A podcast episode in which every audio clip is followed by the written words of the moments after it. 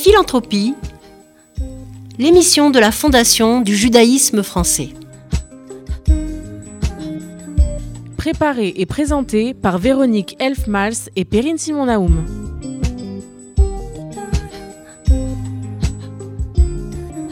Chaque mois, nos auditeurs d'RCJ le savent maintenant, j'ai le plaisir de mettre à l'honneur une de nos 83 fondations abritées par la Fondation du judaïsme français. Pourtant, ce mois, il s'agit d'une émission FJF Philanthropie exceptionnelle, une émission spéciale Ukraine. À la Fondation du judaïsme français, il nous a semblé essentiel, fondamental de recevoir aujourd'hui une de nos fondations abritées, celle de la, du Fonds social juif unifié, dont Richard Audier, vous en êtes le directeur général. Bonjour Richard. Bonjour. Le Fonds social juif unifié n'est pas la seule fondation de la Fondation du judaïsme français à aider et à soutenir les Ukrainiens, bien sûr. Plusieurs de nos fondations abritées se sont mobilisées et ont envoyé des aides financières substantielles, conscientes bien sûr de la nécessité d'aider en urgence les réfugiés d'Ukraine. Mais devant l'immense volonté du, fond, du FSJU de mobiliser ses forces, il nous a semblé essentiel de vous donner la parole à vous aujourd'hui en qualité de représentant de cette fondation abritée. Avant de vous laisser la parole, Richard Audier, permettez-moi de vous présenter en quelques mots pour nos rares auditeurs d'RCJ qui ne vous connaissent pas encore. Vous êtes bien sûr le directeur général du Fonds social juif identifié, mais également vous présidez actuellement le Centre Simon Wiesenthal France, l'une des ONG les plus importantes luttant contre le racisme et l'antisémitisme. Un lourd travail. Vous intervenez régulièrement dans des médias, dans des cours, des séminaires sur ce sujet. Et en 2017, vous avez été le lauréat du prix Copernic avec Jacques Fredge, directeur du mémorial de la Shoah, pour votre grand et admirable travail contre la folie génocidaire. Ça résonne à nos oreilles aujourd'hui. Ma toute première question porte, dans un premier temps, sur votre analyse de l'Ukraine, dont les auditeurs d'RCJ pourront également découvrir dans le prochain numéro de l'Arche mai-juin votre papier et votre approche de l'Ukraine. Et pour ne rien déflorer, vous dites, et ce sera ma première question, que l'Ukraine, pour vous, est le symbole de l'absolu paradoxe. Oui, je crois que c'est le paradoxe euh, d'un pays qui, pour euh, tous les spécialistes des génocides, est euh, marqué par la collaboration d'une partie du peuple ukrainien pendant la, la Seconde Guerre mondiale. Euh, de la Shoah par balle, avec euh, Babillard et ses presque 35 000 morts, euh, tués par les nazis, mais avec les forces de, police ukrainiennes. Je crois qu'il y a jusqu'à 100 000 morts, entre 41 et 43 de morts dans ce lieu-là. Pas par balle, mais... Exactement. Donc, et il y a également... il y a un livre remarquable que, vos auditeurs devraient lire, qui est sorti cette semaine chez Talandier, qui s'appelle Le Ravin de Wendy Lower, qui s'appelle qui, va en fait montrer le lien entre l'histoire individuelle et la grande histoire, puisqu'elle va expliquer ce qui se passe à Miropol. Donc vraiment, c'est une actualité qu'on voit euh, tous les jours dans, nos médias où euh, cette historienne va, en fait découvrir au, début des années 2000 une photo, et c'est vraiment ce paradoxe de l'Ukraine. Une photo, on voit une femme et un enfant être abattus devant un ravin avec cinq personnes, et elle va se dire en tant qu'historienne comment elle peut retrouver des noms des victimes, des bourreaux et de la situation de, ce crime de 43. Et euh, son travail va montrer ben, tout ce paradoxe, c'est-à-dire un, endroit où le judaïsme était euh, au comble de son, de, sa, de, son histoire, de sa diversité, de son côté intellectuel, de son côté euh, étude, et c'est le lieu où euh, la pièce de théâtre a été écrite sur le D-Book, donc ce fameux, cette fameuse pièce où on imagine justement un, judaïsme qui est en train de partir et en même temps cette euh, mythologie autour euh, du couple, en même temps les plus grands rabbins. Et puis ce pays qui va aussi s'émanciper parce qu'il y a tous ces mouvements Alors, juifs. voilà. On s'imagine qu'on est au 9e siècle. C'est de là, je crois, que vous, vous considérez que c'est l'arrivée des, des, juifs en, en Ukraine. En Ukraine. Donc les Juifs sont arrivés et cette évolution des Juifs, qu'est-ce qu'ils ont apporté à l'Ukraine? En fait, justement, le paradoxe est là, c'est qu'ils ont été bien accueillis. Euh, il y a eu des zones de résidence, des zones de protection. Alors, bien évidemment, comme, euh, comme on le connaît, par exemple, pour Venise ou pour Avignon, avec des, restrictions de lieux ou de nuit ou de métier, mais ils ont été accueillis. Alors, une partie ont été euh, probablement convertis. C'est un des grands livres d'Arthur Kessler sur les, les Khazars qui aurait été une partie de conversion. Les autres viennent du Moyen-Orient et des différents exils. Et en fait, ils arrivent dans une terre qui va les accueillir et que les Français n'arrivent pas à comprendre, qui est au cœur, en fait, des routes commerciales. Et c'est là où euh, grâce on a... au yiddish, vous dites Oui, et le yiddish va permettre, euh, grâce en fait à une, langue qui est euh, parlée dans tout le bassin méditerranéen, du côté de la terre de Judée, de la terre de, de l'Empire ottoman, et qui va remonter jusqu'en Asie, va être une langue qui va permettre le commerce et ouvrir les frontières. Donc, avec un judaïsme ashkenaz qui, contrairement à l'image qu'on a en France, n'est pas du tout tourné vers l'ouest, c'est-à-dire vers la France, mais est tourné vers l'Orient. Et les juifs ashkenazes de cette époque, et en particulier en Ukraine, vont faire le lien avec euh, la Perse, avec euh, euh, Jérusalem, avec Athènes, avec l'Empire ottoman. Donc c'est un judaïsme qui va être influencé par tous ces mysticismes dessus du bassin méditerranéen, à être un créateur de textes, de, de visions et d'études, une richesse sur les langues, et le yiddish va permettre le commerce. Et en même temps, bien évidemment, dès que des juifs s'installent quelque part, vu qu'ils vont amener la littérature, amener la notion de liberté, amener le sujet qu'on connaît bien, c'est le Shabbat, c'est-à-dire le repos obligatoire, quand des empereurs, des dictateurs, des, euh, euh, des, envahisseurs euh, prennent ces pays-là, et puis qu'à moment on leur dit ben non, je fais une pause pour étudier, je fais une pause pour manger, je me repose, je, je n'ai pas le droit à l'esclave, je dois respecter la veuve et l'orphelin, ça déplaît et donc des pogroms, des barbaries, etc. Mais vous parlez aussi, de, vous avez une jolie euh, expression, vous parlez d'un chaos spirituel qui, qui fait que de, toutes ces, ces, confrontations, de toutes ces, différences, crée un racidisme qui, qui va arriver. Donc euh, on se rend compte que du néant et d'une part, et de l'apport de toutes ces richesses, on a une nouvelle euh, Exactement. C'est-à-dire que le, toute cette folie-là créatrice et ces mélanges justement entre l'Orient et l'Occident vont donner euh, le pire, les faux messies, euh, Jacob Frank, Zabaz qui vont même jusqu'à aller à se convertir vers l'islam pour sauver leur peau, mais être en fait comme dans un système sectaire. C'est-à-dire qu'à un moment, ils vont même coucher avec des enfants. Enfin, c'est vraiment la barbarie. Et puis en même temps, c'est un judaïsme qui va se dire, mais l'étude, ça doit être la joie, et ça va donner le Baal Shem Tov, le racidisme, euh, et qui est en, disant mais euh, on ne peut pas être dans l'étude pour être des pénitents. C'est-à-dire que l'étude doit faire que l'homme descend euh, pour faire des choses et un homme créateur.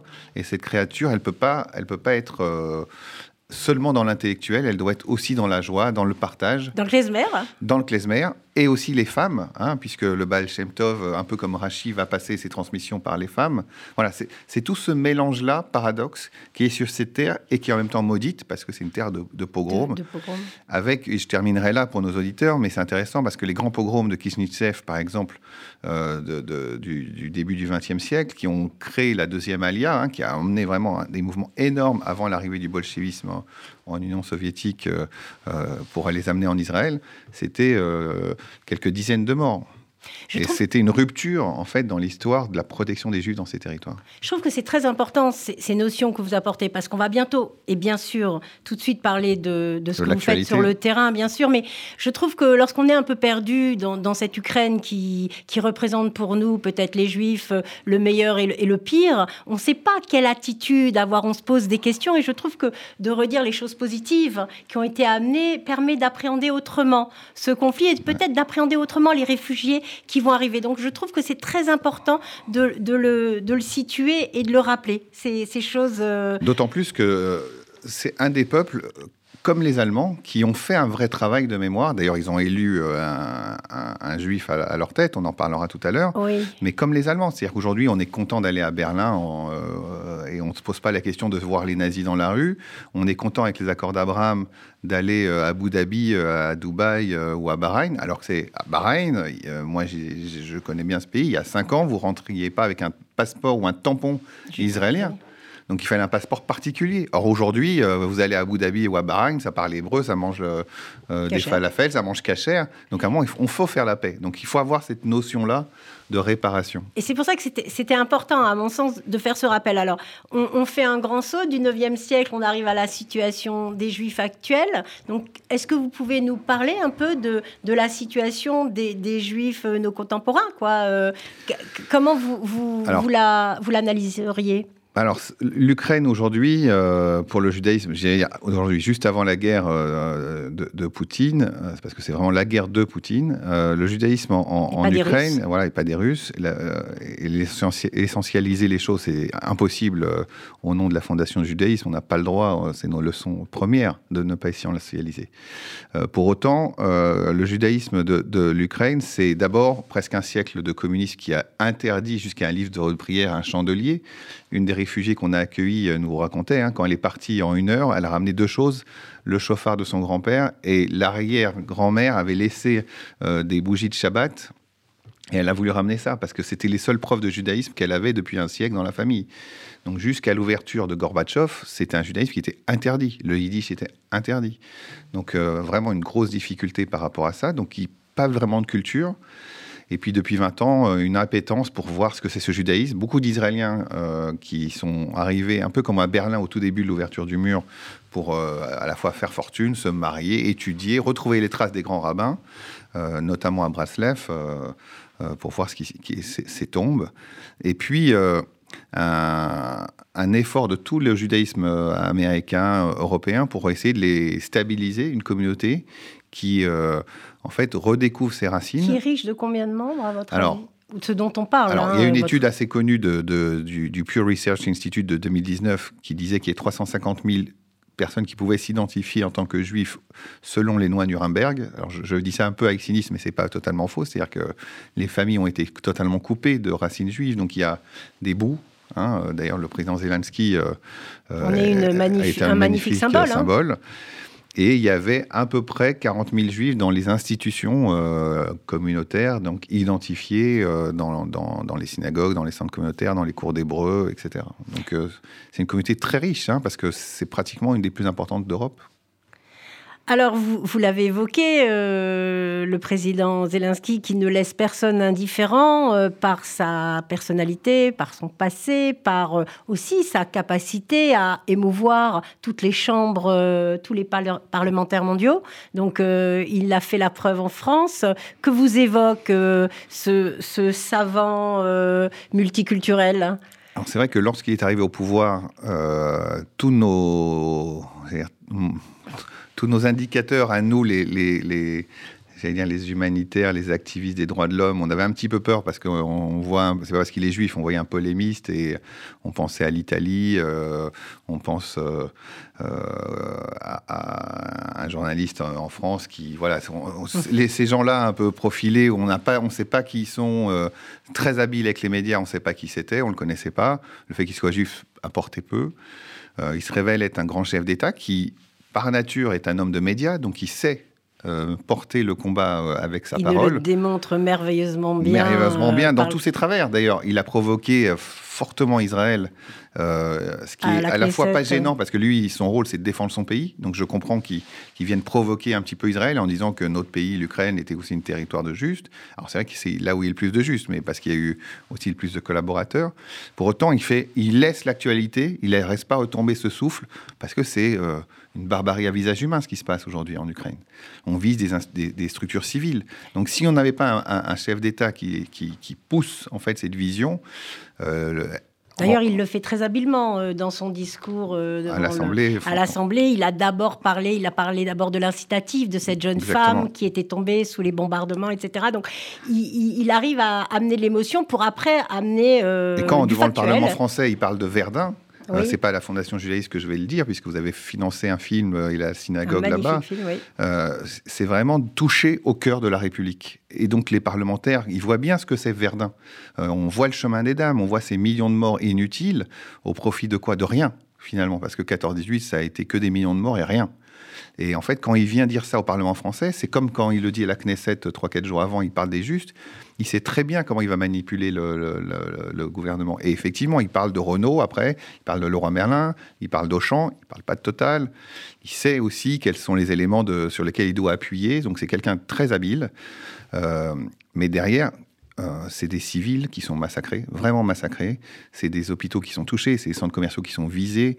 Donc nous, en tant que fondation du, français, j'allais dire, euh, je ne parle même pas de, la fondation du FSJU ou la, la fondation judaïsme, en tant qu'acteur du mouvement associatif, on ne peut être révolté parce qu'il y a un attaqué et un attaquant. Et c'est le cœur, c'est le cœur de, votre métier. Là, j'ai envie de dire, on, arrive dans, dans, l'actualité et comment vous agissez, parce que c'est bien de passer du parler du passé, mais, mais vous êtes extrêmement présent euh, sur le terrain. Vous êtes présent parce que votre vocation, vous, avez ça dans votre ADN. Les réfugiés, les rapatriés, on le sait, mais c'est bon de le rappeler peut-être pour la, jeune génération. Vous, c'est votre ADN, euh, et donc vous savez faire et, expliquez-nous comment vous faites ici et là-bas.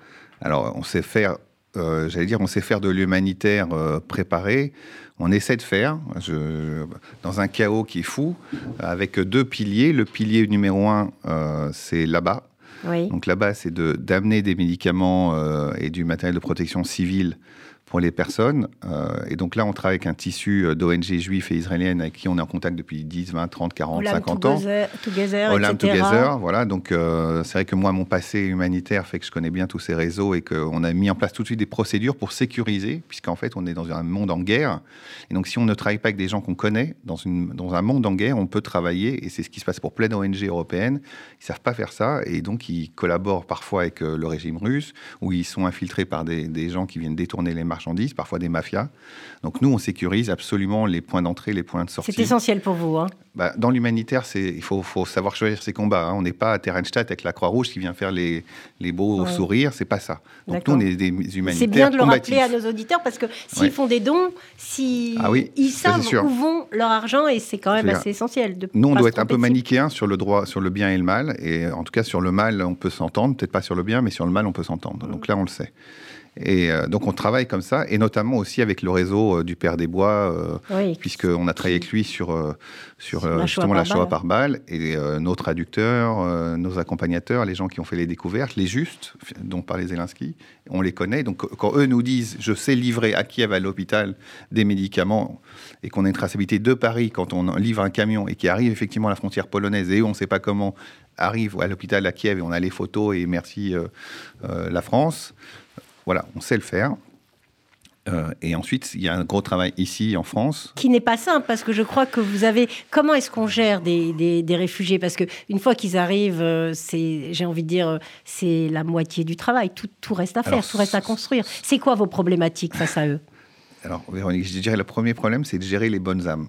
Oui. D'abord, parce que dans un moment comme ça, on a tous envie d'être sur la fiche rouge et d'être comme Manoukian et d'être des sauveurs. Oui. Quand je dis tous, c'est tous. Donc les gens ont envie de faire des choses. Mais le travail humanitaire, en France, on a eu une vraie euh, déformation, c'est qu'on a eu les French Doctors. C'est génial, les French Doctors. euh, Kouchner, c'était magnifique. Jackie Mamou, le sac de riz. Mais en fait, l'humanitaire, c'est pas ça. C'est euh, une vision politique, c'est une vision stratégique, c'est une vision d'achat, c'est une vision logistique, c'est une coordination, c'est travailler avec les Je crois que vous ministères. avez mis en place d'ailleurs une Et voilà. cellule. Donc nous, on a mis une cellule tout de suite avec le CASIP, avec l'OSE, euh, que vous connaissez bien, avec euh, Bien sûr, la Fondation euh, puis avec le relais des, des, des EI et euh, de l'UEJF, Et de la force vive, euh, et déjà. de la Force quoi. Vive, Et- l'appui du CRIF et du consistoire pour dire attendez, toutes les bonnes âmes, super, mais ça marche pas comme ça. Malheureusement, n'a- ne me dites pas que vous allez me chercher vos réfugiés. Oui. Euh, c'est pas le sujet. Donc euh, nous, on va coordonner. Pourquoi? Parce qu'on doit mettre des papiers, mettre un statut, voir pourquoi ils veulent venir en France. Il n'y a aucune raison qu'un Ukrainien vienne en France. Aucune. On est la partie- le pays le plus à l'ouest pour eux. Une partie de leur famille est restée là-bas. Ils veulent retourner. Donc s'ils viennent en France, pourquoi? Qu'est-ce qu'on vient de les chercher? Est-ce qu'on les loge pour un jour, deux jours, trois jours? Certains Un mois, rester deux mois Certains veulent rester. Donc on doit qualifier euh, le statut dans lequel ils veulent être. Et ensuite, on doit leur donner un papier pour qu'il y ait un parcours d'assistance. Et c'est là où la Fondation FSU euh, a une longue expérience. C'est-à-dire qu'on ne fait pas du social juste avec le cœur ouvert. On doit amener des solutions qui soient pérennes. Des traducteurs. euh, Voilà, des traducteurs, des, papiers, euh, un suivi médical. Donc l'OSE, on envoie tous les, les, les personnes qu'on a au centre médical de l'OSE qui fait un travail avec Marc Cohen formidable. Euh, on a les assistantes sociales du, du Fonds social et du CASIP qui identifient le besoin. Euh, moi, j'étais sur un... On a sécurisé un, un lieu en Allemagne, je ne peux pas donner trop des détails, mais on voulait, ça sert à rien de les emmener en France, donc on sécurise ce site, on va le livrer là-bas. Mais il y avait plein d'enfants. Et là, euh, les gens disent oui, ils sont bien, ils sont bien. Non, euh, on parle avec les enfants, ils pleurent, ils nous racontent. Alors, ils parlent en hébreu, ils parlent en yiddish, ils parlent un peu euh, en russe, mais ils sont sur leur téléphone, ils voient les alertes de missiles qui tombent alors que leur mère est là-bas ou leur grand-mère ou le père sous les drapeaux. Il y a des vraies séquelles. Et Bien ça, sûr. faut le gérer. C'est pas en le gérant. Alors, quand on est israélien, j'allais dire malheureusement un habitué parce qu'on travaille avec la sécurité civile depuis 1948 ou même avant en Israël. Quand on est français, parisien, petit juif euh, ou non, euh, avec du cœur, ça ne suffit pas parce que la première personne qui va être sidérée, c'est la personne qui est supposée aider. Et donc, si elle n'est pas formée, vous faites une catastrophe, vous cumulez. Et malheureusement, c'est pour ça que le, la déformation French Doctor a empêché la formation d'un vrai travail humanitaire qui s'améliore aujourd'hui en France. Alors qu'est-ce qu'on peut faire? Puisque nous simples citoyens on ne sait pas faire. Donc qu'est-ce que vous, comment vous nous fléchez ce parcours? Qu'est-ce que vous nous conseillez? Il y, a, trois vraiment choses que tout citoyen peut faire. La première, comme le disait euh, Elie Wiesel, c'est distinguer le bien et le mal. Et distinguer le bien et le mal, c'est de ne pas être indifférent. Donc rester euh, en, alerte. alerte par rapport au sujet. On ne peut pas se dire oui, c'est 6 morts par là, 200 morts par là, c'est pas possible.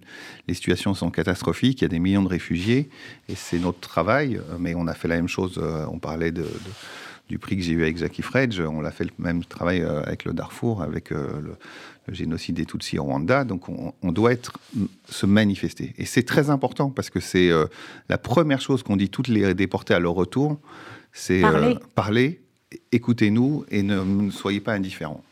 La deuxième chose, c'est qu'il faut de l'argent de l'argent parce qu'il faut sécuriser les, les, personnes ici et là-bas. Et donc, la première chose, c'est donner de l'argent aux structures qui savent le gérer. Donc nous, euh, comme la Fondation du judaïsme français, on a obtenu ce label IDEAS qui permet d'être transparent sur les fonds quand ils sont fléchés. Donc si on appelle de l'argent pour l'Ukraine, vous pouvez être sûr qu'ils vont être pour l'Ukraine parce que, que ce soit les contrôleurs IDEAS, nos commissaires aux comptes, nos conseils d'administration ont vérifié l'affectation des dons. Et nous sommes d'utilité publique. Et nous sommes d'utilité publique. Voilà. Et, donc les deux structures, nous, euh, on est un garant par rapport à toutes les bonnes âmes pour l'utilisation des fonds. Euh, si je prends l'exemple d'Haïti, hein, où on se souvient qu'il y a eu une obligation de rembourser, puisqu'il y a eu plus d'argent collecté que, que, les besoins nécessaires. Et les ONG qui sont aussi euh, sous IDEAS ou euh, membres de France Générosité, on a une obligation d'affecter les gens en fonction de la collecte. Donc là, si on collecte et que les gens derrière ne savent pas l'utiliser, ben, il y a une tromperie, donc un problème sur les CERFA, un problème. Et puis, la troisième chose dont on a besoin, c'est des produits ciblés, identifiés. D'accord. Alors, quand vous dites des ciblés, pardon, je vous interromps, des, vêtements? Je, je, peux, je peux décider de vider ma garde-robe et... Non. non? Vous pouvez décider, mais c'est pas ce qui nous intéresse. Alors ça, vous pouvez le faire et on le fait avec euh, Emmaüs ou la Croix-Rouge et qui seront un plaisir. Non, parce que c'est naïf, mais, euh, mais c'est bien, c'est bien. il faut le faire, c'est pas il gênant. Il faut se poser les questions. Individuellement, vous euh, pouvez le faire, mais amener des vêtements, c'est pas trop comme ça que ça se passe parce que les gens, d'abord il y a le Covid. Est-ce qu'on les bien, les vêtements étaient lavés ou pas lavés? Est-ce qu'on sait la taille qu'il y a dedans? Ou il faut regarder taille par taille Si c'est des chaussettes, est-ce qu'il y a la droite et la gauche? La chaussure, le 37 et le 38. Bon, donc on préfère de loin des produits qui sont sous colis, emballés ou il y a écrit euh, Je préfère un colis de 500 chaussettes taille 32 que 500 chaussettes dans un sac Parce que ça va aider la logistique derrière. Bah voilà, c'est ce que je vous dis, c'est un travail logistique. Donc si vous amenez, alors il y a le vestiaire du CASIP qui fait un travail formidable de tri. Une partie va partir donc à Emmaüs et Croix-Rouge pour être vendue au kilo. Donc ça fait de l'argent pour les ONG, c'est très bien, pas d'état d'âme. Mais on préfère des choses structurées. Donc si nos auditeurs euh, connaissent euh, tel ou tel fournisseur de, produits textiles et nous donnent des, colis de chemises taille 41 blanches, de, cravates, euh, etc., de pulls chauds, oui, si c'est bien ciblé, colisé. et je vous rappelle qu'on livre des frontières même si on est en Union européenne, on va bien mettre à un moment un colis qui va traverser les frontières. Donc, euh, si il y a un contrôle de douane quelque part, on ne va pas dire euh, je suis une ONG, euh, ça ne suffit pas. Donc, il faut une liste de colisage, une liste de transport, un point d'arrivée, un point de départ. Donc, vous voyez que les bonnes âmes, c'est bien en micro local. Effectivement, si en bas de chez vous, vous avez une famille de réfugiés, il dit j'ai besoin d'un pull, un t-shirt, faites-le.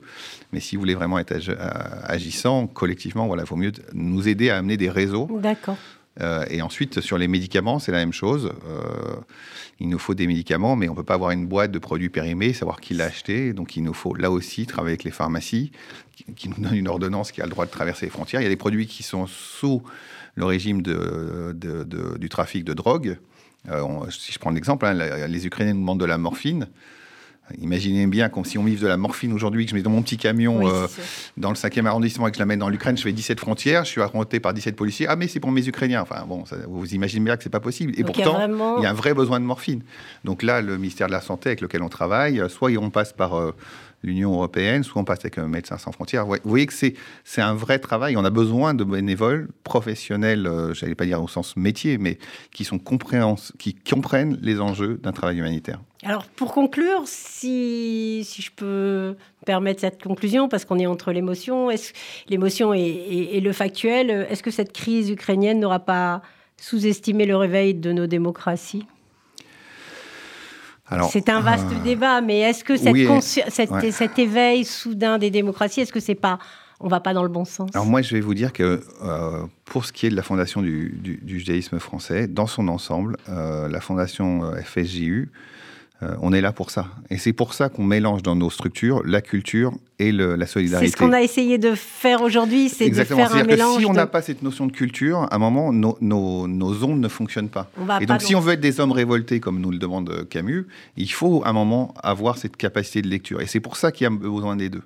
Et c'est vrai que avec les réseaux sociaux, avec les TikTok, avec euh, les radios euh, que finançaient euh, les dictatures ou les financent encore toujours en, Europe et pas seulement celle de Poutine, on doit être vigilant et c'est là où il faut absolument mettre de l'intelligence, de la culture, de l'humour, même dans des tragédies comme ça, et la capacité de se poser des questions. En tout cas, merci parce que vous, nous avez merveilleusement bien expliqué euh, l'Ukraine et vous nous avez expliqué votre travail sur le terrain et, c'est ce dont on avait besoin aujourd'hui. Alors la transition est, compliquée pour moi parce que je vais vous, je vais et nous allons écouter tous ensemble la chronique de Rémi Serrouillat, une chronique sur le patrimoine. Et bon, je sais que la transition est difficile, mais on vous écoute avec attention, Rémi. Bonjour Véronique, bonjour Richard, et encore bravo pour ce que pour, euh, eh bien, pour les actions menées par la Fondation FSJU sur le terrain et de manière extrêmement rapide. Vous êtes mobilisé extrêmement rapidement. Alors ce mois-ci, je vais vous parler d'un sujet, sujet fiscal très en vogue, le démembrement de propriété.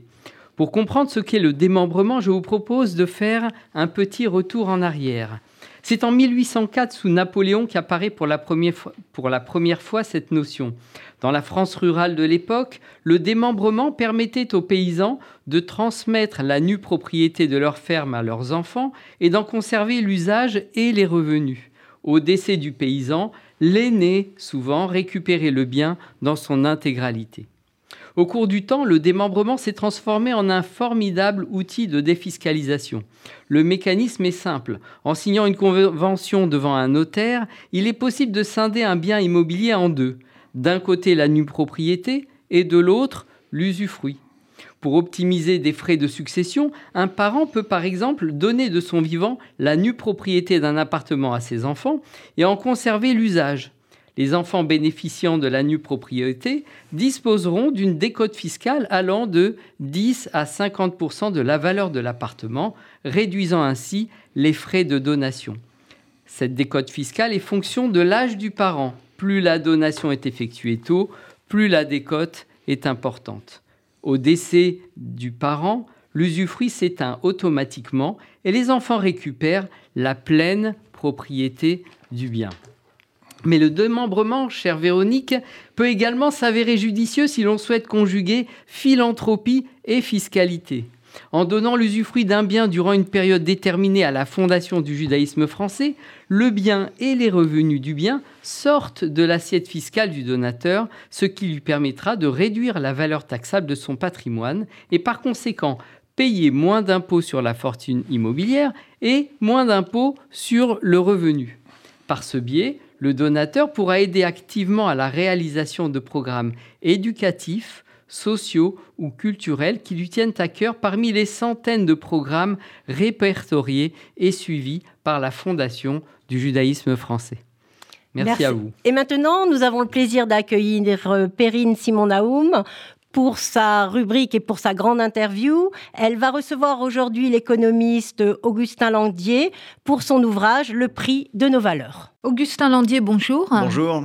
Vous êtes euh, professeur d'économie à HEC et vous publiez ces jours-ci en compagnie de David Tesmar qui lui enseigne euh, au MIT aux États-Unis un livre absolument passionnant aux éditions Flammarion intitulé Le prix de nos valeurs.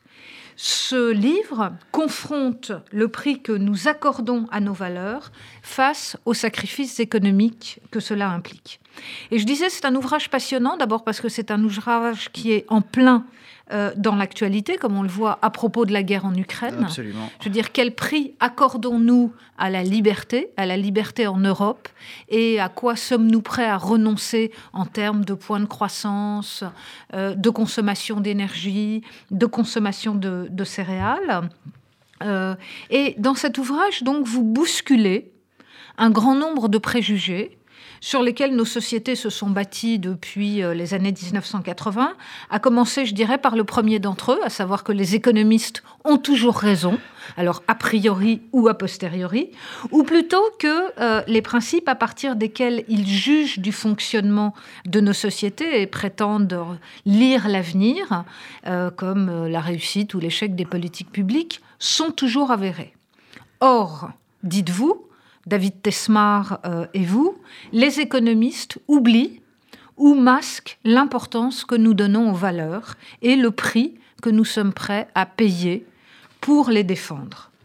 L'économie euh, n'est plus donc soumise entièrement au principe d'efficacité. Et vous-même, d'ailleurs, ce qui est très intéressant dans, le livre, et je le signale à, nos auditeurs, euh, dans le premier chapitre, vous vous remettez vous-même tous les deux en cause parce que vous expliquez bien que euh, voilà, vous avez été formé dans cette école-là d'économie et qu'il s'agit finalement maintenant de penser les choses un peu autrement. Alors, la première question que je voudrais vous poser, Augustin Landier, c'est justement, euh, donc, nous, nous fonctionnions sur ce qu'on appelle le théorème d'Adam Smith, c'est-à-dire le fait de séparation finalement des sphères de nos vies. Qu'en est-il aujourd'hui? Oui, donc je pense qu'effectivement, c'est Adam Smith, c'est un peu le, Jean-Sébastien Bach de l'économie, et c'est vrai que bon, voilà, c'est un peu impensif de remonter à lui, mais au fond, il a été très structurant, et donc c'est dur de comprendre un peu comment on en arrivé là, en quelque sorte, sans remonter à lui. Donc c'est quelqu'un, c'est un philosophe qui a deux grands ouvrages. Le premier, qui peut-être ça reflétait un peu les priorités d'ailleurs des sujets qu'il voulait traiter, c'est la, théorie des sentiments moraux, où il traite de la vie euh, civique, familiale, citoyenne, amicale, cette sphère des sentiments moraux qu'on connaît tous, qui bon, nous anime au moins euh, une grande partie de, la journée. Et puis ensuite, il s'est attaqué euh, dans la richesse des nations à la sphère économique. Et effectivement, il a défini la plupart des grands concepts, notamment celui d'efficacité. Alors ce qui est intéressant, c'est que bah, il s'ingénue à essayer de définir une séparation de ces deux sphères, la sphère voilà, de, des sentiments moraux, Hein, de l'amitié, de la famille, de la citoyenneté, et puis la sphère du business, euh, dont il est un peu l'inventeur, où justement il, cherche à définir une, vertu du business qui serait de pas avoir de sentiments en fait. Et donc là, il a cette phrase célèbre où il dit quand je vais chez le boucher, je, ne m'attends pas à ce qu'il me donne un bon morceau de viande par compassion, et il me le donne parce qu'il veut me fidéliser. Et moi, je la lui achète, pas parce qu'il me fait pitié, mais parce que je pense que c'est un bon commerçant, un bon boucher. Et, voilà, il n'y a pas de, sentiments moraux derrière ça. Et cette sphère du marché fonctionne au fond indépendamment de ces sentiments de compassion qui d'habitude sont très importants dans nos relations humaines. Et bah, moi, comme prof d'école de, commerce, je, je, vois bien de plus en plus que cette séparation qu'on enseignait au fond. Voilà, on enseignait que bah, dans le mm. business, ne euh, faut pas euh, faire jouer trop ses relations personnelles, qu'il y a une espèce d'hygiène qui consiste à vraiment séparer les sentiments moraux et, euh, et le, business. Ça ne tient plus en fait. On voit bien que les sujets de, responsabilité sociale, d'éthique, sont de plus en plus au cœur d'un curriculum sur ce que c'est que le business, et puis que les entreprises elles-mêmes sont très demandeuses de comment tenir un discours intelligent sur les valeurs, à la fois pour bah, répondre aux demandes de leurs employés, de leurs clients de leurs actionnaires, et puis comment faire la synthèse de, ces différentes demandes. Donc c'est de plus en plus central en fait dans le travail d'un économiste, et encore plus d'un économiste engagé dans, euh, dans, la cité, que ce soit pour conseiller des, euh, des, politiques publiques ou même des entreprises qui elles aussi cherchent à tenir un discours structuré sur ces sujets. Alors, euh, quelles sont les valeurs donc avec David Tesmar Donc vous, vous, vous en vous en identifiez un certain nombre. Quelles sont aujourd'hui les valeurs qui vous paraissent donc entrer en en collision euh, avec euh, ce qu'on pensait de l'efficacité économique. Oui. Alors, on fait une liste qui vient un petit peu de la philosophie. Hein. On n'en est pas les. On, cherche à être un peu agnostique nous-mêmes, en fait, et à pas trop mettre en avant nos propres valeurs. Euh, je dirais une valeur qui pour nous est importante est la liberté. Euh, elle l'est plus ou moins hein, et, pour les gens. Euh, donc ça, on, voit bien qu'en économie, elle est complètement absente. C'est drôle parce que souvent les gens pensent que l'économie libérale, justement, s'attache à la liberté. Or, pas du tout. Elle a une vision complètement instrumentale de la liberté. Pour faire vite, l'économiste libéral dit il faut laisser les gens décider parce qu'ils s'en savent plus sur eux-mêmes que l'État. Et donc, ils savent s'ils préfèrent les poires ou les pommes, c'est à eux de décider. Mais vous voyez la limite de cet argument, c'est que bah, si l'État ou bien une, autre organisation en sait plus sur l'individu que lui-même ou sur ce qu'il va devenir, parce qu'après tout dans le cycle de vie, bah, euh, l'État en sait plus sur quels seront, comment, comment on évolue au cours d'une vie. Euh, bah, malgré tout, il euh, y, a des raisons philosophiques profondes pour lesquelles la liberté vaut d'être défendue même si elle ne nous conduit pas automatiquement à faire des choix plus judicieux que ce qu'un planificateur central pourrait décider pour nous-mêmes. Donc cette idée que bah, dans la dignité, dans le parcours de vie d'un individu, il y a l'exercice de, la liberté, du choix, euh, quitte à faire des erreurs, à tâtonner. Euh, cette idée-là, elle est complètement absente des modèles économiques qui disent non, non, ce qui compte, c'est qu'à la fin, les gens en aient le plus pour leur argent, que leur utilité et que leur niveau hédonique soit le plus élevé possible, ce qui est évidemment très limité comme approche de, ce que c'est que la, vie humaine ou le but d'une vie humaine. Donc il y a la liberté, l'identité, on va faire un peu un catalogue. L'égalité qui, elle, pour le coup, a été plutôt bien traitée par les économistes parce qu'elle se modélise très simplement. Donc l'égalité, bah, c'est la dispersion euh, des revenus euh, ou, des, ou des patrimoines. Ça, les économistes travaillent dessus depuis longtemps avec cette idée justement d'un arbitrage d'ailleurs entre l'efficacité et, euh, et, le niveau d'égalité. L'idée que bon, on peut taxer plus pour redistribuer plus, mais ça a un coût, ça décourage un peu de travailler plus. Ça, c'est une vieille idée classique. Mais curieusement, l'égalité est au fond la seule valeur comme ça qui fait partie du corpus euh, euh, d'économie tel qu'on l'enseigne, euh, disons, dans les, dans les livres classiques. Quoi. Alors, l'avantage de, ce livre, le côté très plaisant de ce livre, c'est qu'il est parfaitement lisible par des non-économistes. il a des chapitres courts, il est extrêmement bien, extrêmement bien écrit et je dirais il est extrêmement concret. C'est-à-dire que non seulement vous vous basez sur des exemples actuels, vous parliez de la liberté Augustin Landier, je pensais évidemment aux antivax. Oui. Euh, voilà, qu'est-ce qu'on fait? On peut comprendre euh, que euh, des gens par attachement à la liberté, refuse de se voir imposer finalement euh, de répondre à un critère de, santé publique. Euh, ce livre est extrêmement concret parce qu'il repose aussi euh, sur une enquête que vous avez faite avec David Tesmar. Est-ce que vous pourriez nous en dire quelques mots? Oui, donc l'idée c'était bah, précisément pour ne pas être trop vague et, et montrer comment ça se relie à la vie concrète des gens et puis au choix de politique publique d'enquêter, mais d'une manière un peu nouvelle. Nous, ce qui nous frappe dans l'usage des sondages, c'est qu'on pose aux gens des questions très univoques, du genre euh, est-ce que vous êtes pour ou contre euh, jeter les poubelles dans la mer? Bah, Tout le monde est, contre, avec plus ou moins de, vigueur et de, révolte, disons, mais c'est pas très intéressant parce qu'il n'y a pas de dilemme en fait.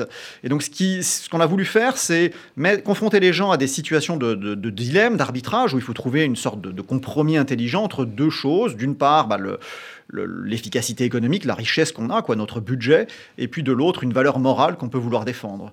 Euh, donc un, exemple type, ça peut être par exemple des questions sur le protectionnisme, un thème sur lequel on, travaille dans le livre parce qu'il y a une sorte de, différence considérable de croyance entre les économistes et euh, la population. Et donc c'est intéressant parce que comme les économistes conseillent euh, le prince, leur avis est important en quelque sorte. Donc si c'était une profession comme ça parmi d'autres, ce serait pas très gênant qu'il y ait cette espèce d'énorme clivage avec le reste de la population. Mais dans la mesure où ils sont conseillés, on, se dit tiens, c'est curieux quand même cette différence de croyance euh, et donc on enquête pour comprendre un petit peu dans quelle mesure les gens sont prêts à renoncer à de l'efficacité, à payer plus cher certains biens, euh, si ça peut, par exemple, préserver des emplois dans euh, leur voisinage.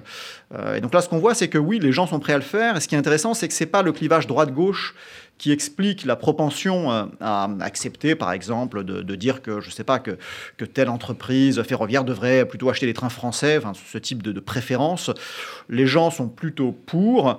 Ils le sont d'autant plus que l'impact sur leur budget est faible. Donc ce qu'on fait, c'est qu'on les met face à des situations concrètes où on leur dit ça va vous coûter euh, des, des, billets de train qui vont être 10% plus chers. Et puis un autre groupe, on leur dit 20% plus cher. On regarde comment leur réaction change avec le coût euh, qu'ils vont devoir euh, supporter, euh, qui, va leur, qui va leur peser sur les épaules.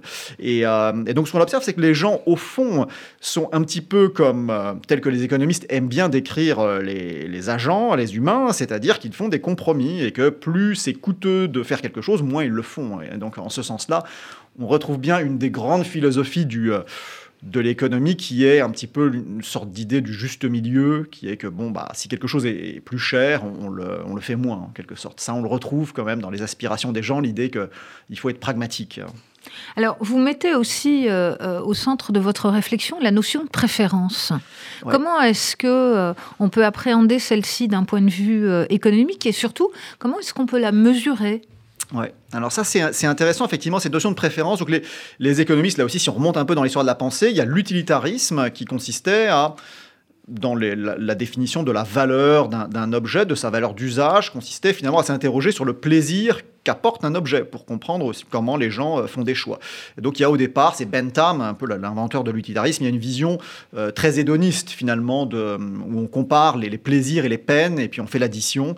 et alors plus tard, l'économie quand même s'est rendu compte que cet aspect hédoniste ne fonctionnait pas à plein sur beaucoup de, beaucoup de choix, et notamment ça empêche en quelque sorte de modéliser les dimensions morales. Et du coup, on utilise de plus en plus la notion de préférence qui consiste à dire que, bah, voyons les choix que les gens font quand il faut choisir entre A ou B.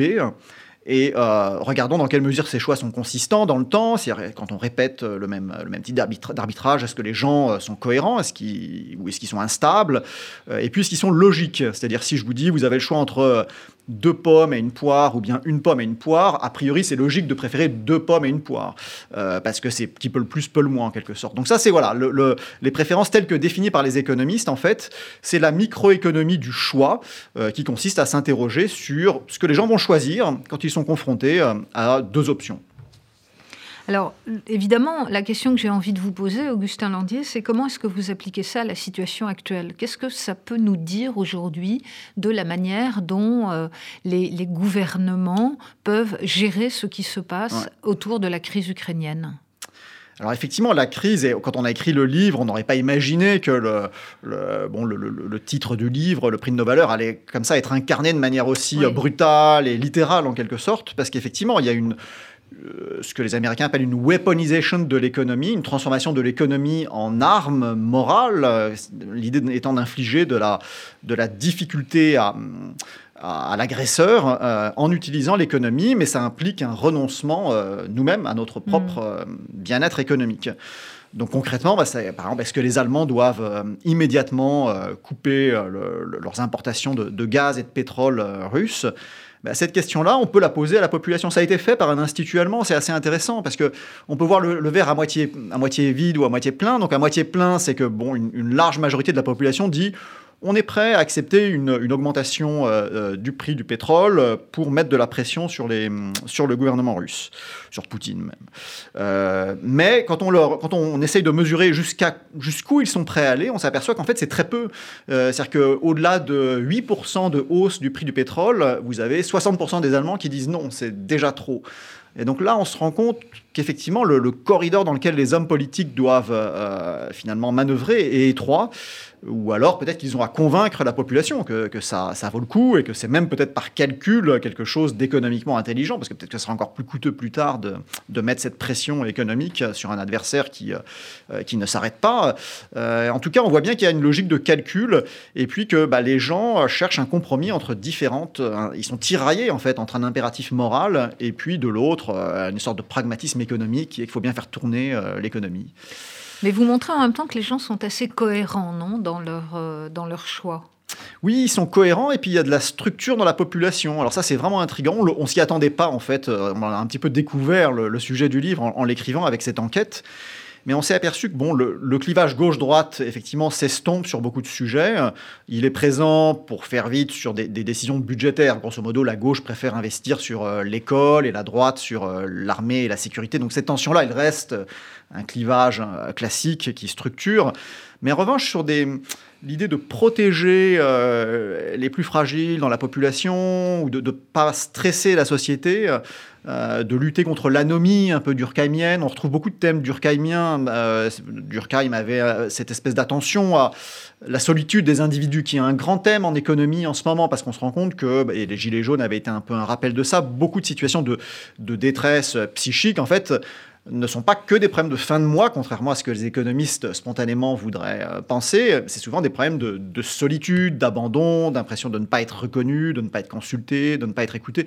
Et donc, dans les épisodes de Gilets jaunes, il y avait un peu de ça, en fait, et un peu d'étonnement de la part des, des, économistes. Et donc, effectivement, on s'aperçoit que ça, ça peut se mesurer par quelque chose qui est plus de l'ordre du niveau d'individualisme de la personne et qui n'a rien à voir avec être de droite ou être de gauche, en fait. C'est plutôt est-ce que je considère que bah, l'individu est la bonne mesure, disons, de, de l'efficacité des politiques, ou bien est-ce que je, mesure l'efficacité des politiques à l'échelle du groupe, et ça peut être un groupe plus ou moins rapproché, hein. ça peut être un cercle autour de moi, ma ville, ou ça peut être la nation, ou ça peut être l'Europe, ou ça peut être un groupe plus général, mais en tout cas, il y a cette idée que voilà, le, niveau d'individualisme de, des personnes, en fait, structure leur, propension à, à, être prêt à sacrifier un peu euh, leur bien-être euh, matériel pour euh, d'autres objectifs. Et alors, est-ce qu'on pourrait dire qu'il y aurait comme ça une géopolitique de l'économie? C'est-à-dire que, voilà, nous avons des valeurs communes avec un certain nombre de nations. Mm. en revanche, nous avons des différents avec d'autres types de, de cultures. Alors il y aurait comme ça une possibilité de euh, reformer, je dirais, une géopolitique du monde en fonction du, prix de nos valeurs? Alors, on travaille là-dessus en ce moment. C'est pas complètement dans le livre, mais on, essaye de, en ce moment de travailler un peu là-dessus, parce qu'évidemment, la géopolitique euh, revient vraiment au centre.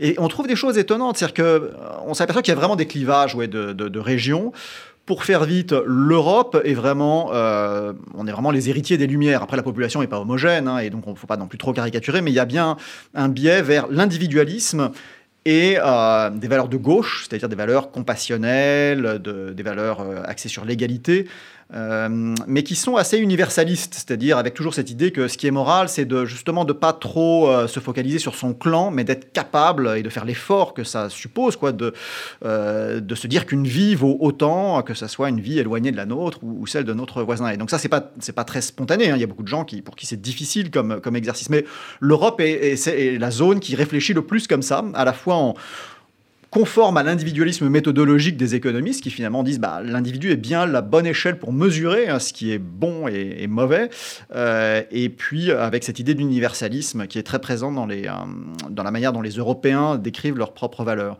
En revanche, les Chinois, par exemple, on peut les décrire comme des collectivistes de droite, et donc ça paraît un peu euh, surprenant, mais c'est-à-dire qu'ils sont, sont vraiment prêts à effacer l'individu par rapport au groupe. Donc ça, ça leur, euh, euh, ça leur paraît naturel de dire que bah oui, il y a des situations où une vie individuelle doit être sacrifiée pour le groupe et c'est comme ça. Euh, c'est pas, ça les, ça les gêne moins que nous, disons. en revanche, ils sont, ils sont plutôt de droite au sens où les valeurs importantes pour eux sont plus l'autorité, la loyauté plus que euh, la compassion euh, euh, et, la justice. Quoi. C'est dans la manière dont ils répondent à des petits questionnaires. Après tout ça a ses limites. Hein, je prétends pas qu'on a comme ça une mesure parfaite des. mais il y a bien une sorte de topographie qui se, qui se dégage et qui est intéressante. C'est-à-dire qu'effectivement, il va falloir réfléchir aussi je pense que c'est crucial hein, à, comprendre comment les, autres pays raisonnent. Et c'est ça qui est intéressant aussi dans la, cette guerre avec la Russie. C'est l'impression qu'on n'a pas compris le calcul de, l'adversaire, en quelque sorte. Il y a eu une surprise des deux côtés, visiblement, ce qui veut dire qu'il y avait une difficulté à comprendre le modèle que, l'autre avait en tête euh, au moment de prendre ses décisions. Alors, euh, Augustin Landier, nous parlons du livre que vous publiez avec David Tesmar, euh, Le prix de nos valeurs, quand nos idéaux se heurtent à nos désirs matériels, qui paraît chez, Flammarion. Euh, finalement, la question que j'ai envie de vous poser, c'est est-ce que c'est la fin de notre paresse intellectuelle? Oh, je pense que les sciences sociales ont, toujours travaillé à essayer de, de, bah, comprendre ce qui travaillait la société et, les nouvelles problématiques qui en émergeaient. Donc je dirais qu'effectivement, ce théorème de séparation d'Adam Smith, qui faisait partie de, de ce qu'on considérait comme presque une sorte d'hygiène intellectuelle et euh, une forme d'absence de, corruption. Il y avait cette idée que c'était sain que dans le business, on fasse pas la morale aux gens, qu'on sépare vraiment ce qui relève de de l'amitié et de, et de, la citoyenneté, et puis ce qui relève du, euh, du business. Ça, effectivement, j'ai l'impression qu'une page se tourne et que ça, ça suppose d'arriver à mettre de la structure pour ne pas tomber dans une sorte bah, de, signal de vertu, je ne sais pas comment on, peut dire en français, mais les, anglo-saxons appellent ça le virtue signaling, l'idée de, proclamer sa vertu, d'essayer d'envoyer en permanence des, signaux qui nous mettent en valeur comme des personnes vertueuses. Et donc, il y a toujours un risque d'hypocrisie euh, dans le cas euh, des entreprises. Par exemple, c'est le greenwashing, où les, entreprises peuvent afficher dans des, belles présentations en papier glacé, disons, beaucoup de choses qui ont l'air vertueuses, et puis si on gratte, parfois, ça ne l'est pas. Donc, il faut arriver à trouver à mettre vraiment une structure euh, qui fait que les choses sont pas manipulables et que les gens peuvent être euh, sincères en fait sur ces sujets, que c'est pas du, euh, simplement de la, de la publicité. mais oui, je pense en tout cas, en tout cas quand je vois mes étudiants, je vois bien que ça fait partie des c'est pas des sujets qu'il traite euh, avec euh, cynisme du tout. Mm. Euh, en fait, on est dans une période où le cynisme est devenu une position intenable, je dirais, qui discrédite Mm. beaucoup en fait. Et les entreprises sont très vite rattrapées si elles traitent ces sujets sur un mode cynique en disant bah on va essayer de faire un peu le service minimum et puis de, de faire de la publicité autour. Donc voilà, il y a une sorte de effectivement de demande de- pour structurer, mais mais je suis je me rends compte aussi que, et, c'est là que la philosophie, à mon avis, va avoir son, son rôle euh, central à jouer. C'est-à-dire qu'il y a des questions un peu basiques qui sont complètement irrésolues, notamment cette question du, euh, du conséquentialisme ou de la déontologie, pour faire très vite, parce que là aussi c'est des choses concrètes, mais c'est être un investisseur responsable. Est-ce que ça veut dire que les entreprises qui sont dans mon portefeuille d'actions sont des entreprises vertueuses? Ou est-ce que ça veut dire que bah, je fais tout ce qui est faisable euh, pour changer les entreprises euh, dont je suis actionnaire? Ce qui veut dire que là où je peux avoir le plus d'impact, c'est sans doute justement en, achetant des entreprises euh, dites bah, peu responsables pour les forcer à changer, pour les forcer à faire ce qu'elles font de la meilleure manière possible. Et donc ça, c'est très intéressant parce qu'effectivement, beaucoup d'investisseurs responsables actuellement bah, se délestent des problèmes qu'on a bien à gérer puisqu'on continue à consommer de l'énergie et donc ils ont des portefeuilles où simplement ils éliminent certains secteurs euh, comme l'énergie, euh, le charbon. euh, euh, ça, ça suffit pas en fait à résoudre les problèmes. Mais en tout cas, voilà, il y a bien cette tension en ce moment chez les investisseurs entre d'un côté une logique conséquentialiste qui consiste à dire bah, essayons de changer le monde et puis une autre qui est plus déontologique qui consiste à dire je fais ma part. J'espère que les autres vont le faire aussi, mais voilà, on donne l'exemple et on espère que les autres vont suivre. Ces deux logiques, philosophiquement, bah, c'est une vieille dichotomie philosophique, mais qui est euh, très active en ce moment et dont les gens ne sont pas toujours conscients. Alors peut-être dernière, euh, dernière question, très, très rapidement. Est-ce qu'on doit changer complètement de théorie économique et peut-être inventer une économie de l'altruisme ou... euh, voilà. Alors je pense qu'il faut... Quel avenir pour les économistes? Oh, bah, alors justement, le livre, euh, en ce sens, c'est un peu un message d'espoir pour les économistes, puisqu'on s'aperçoit que les gens sont assez conséquents, euh, c'est-à-dire que bah, quand ils mesurent bien le coût, la contrepartie, disons, économique de leurs décisions morales.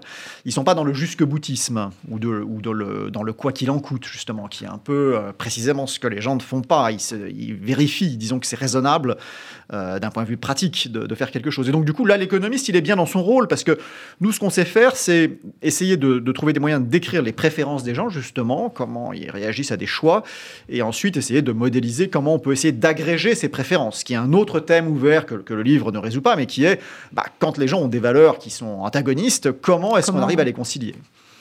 Bien, bah écoutez, euh, donc euh, j'espère que vous reviendrez nous voir pour le, le prochain. Donc je rappelle, Augustin Landier, euh, le, le titre du livre que vous publiez avec euh, David Tesmar, Le prix de nos valeurs, quand nos idéaux se heurtent à nos désirs matériels. Et je crois qu'on aura euh, entendu euh, à travers vos réponses combien ce livre est stimulant. Je vous remercie beaucoup. Merci beaucoup. C'était Philanthropie, l'émission de la Fondation du judaïsme français. Retrouvez-nous tous les quatrièmes jeudis du mois à 13h sur RCJ.